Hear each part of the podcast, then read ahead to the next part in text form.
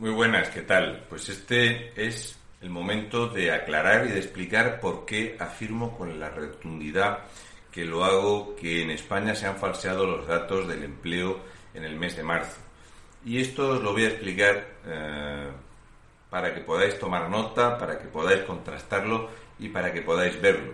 De hecho, en la miniatura del vídeo os voy a dejar el gráfico de la seguridad social para que podáis todos y cada uno de vosotros contrastar la información, cosa que es lo que creo que se debe de hacer. No porque yo lo diga es más correcto y desde luego no porque lo diga Guarreras o Rufi Pitufi o se lo escuchéis a la gentuza de Bildu, son ciertas. Hay que contrastar. Y todo lo que diga Pedro Sánchez es mentira. Todo. Eso sí, es mentira y encima mantiene a los etarras y a los asesinos disfrutando de privilegios.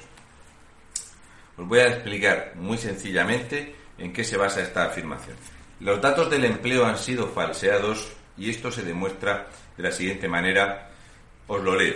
Bien, el 31 de marzo, el 31 de marzo desaparecen del Servicio Estatal de Empleo y de la Seguridad Social 242.816. Son dados de baja el 31 de marzo de 2021. Repito la cifra. 242.816 bajas en nuestro sistema de la seguridad social y se dan de alta ese mismo día 40.400 altas. Todo esto en el día 31 de marzo.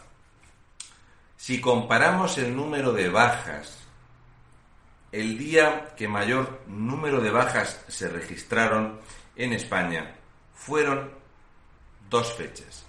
Una, el 31 de agosto de 2020 con 211.000 bajas y en marzo de 2020 donde llegado el momento de cerrar eh, los negocios y de obligar a la gente y de prohibirles realizar su actividad, como nos garantiza el artículo 35 de la Constitución, pisoteado por este gobierno narcosocial comunista, en marzo hubo 178.569 bajas de la seguridad social.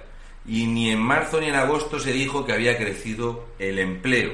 Por lo tanto, en un país donde tenemos 1.260 hoteles puestos a la venta y en un solo día hay 40.400 altas y 242.816, que la cifra sale sola de los 200.000, 202.000, perdón, 416 desempleados. Esto se transformaría aproximadamente en unos 60, 70 u 80.000 desempleos nuevos y hasta 128.000 personas que habrían perdido el empleo en marzo.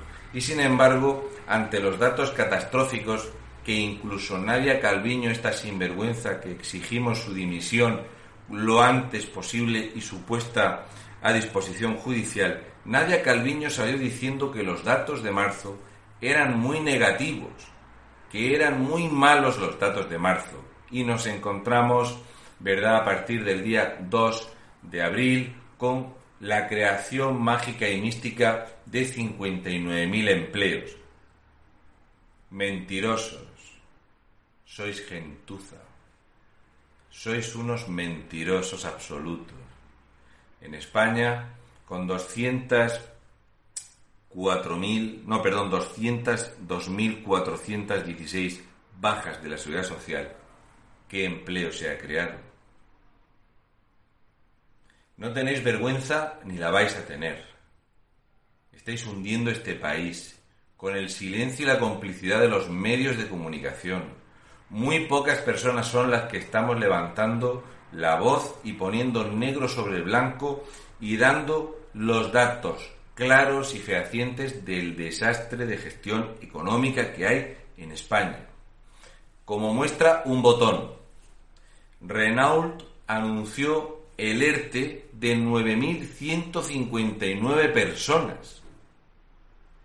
No ha sido contabilizado aún por el Estado español.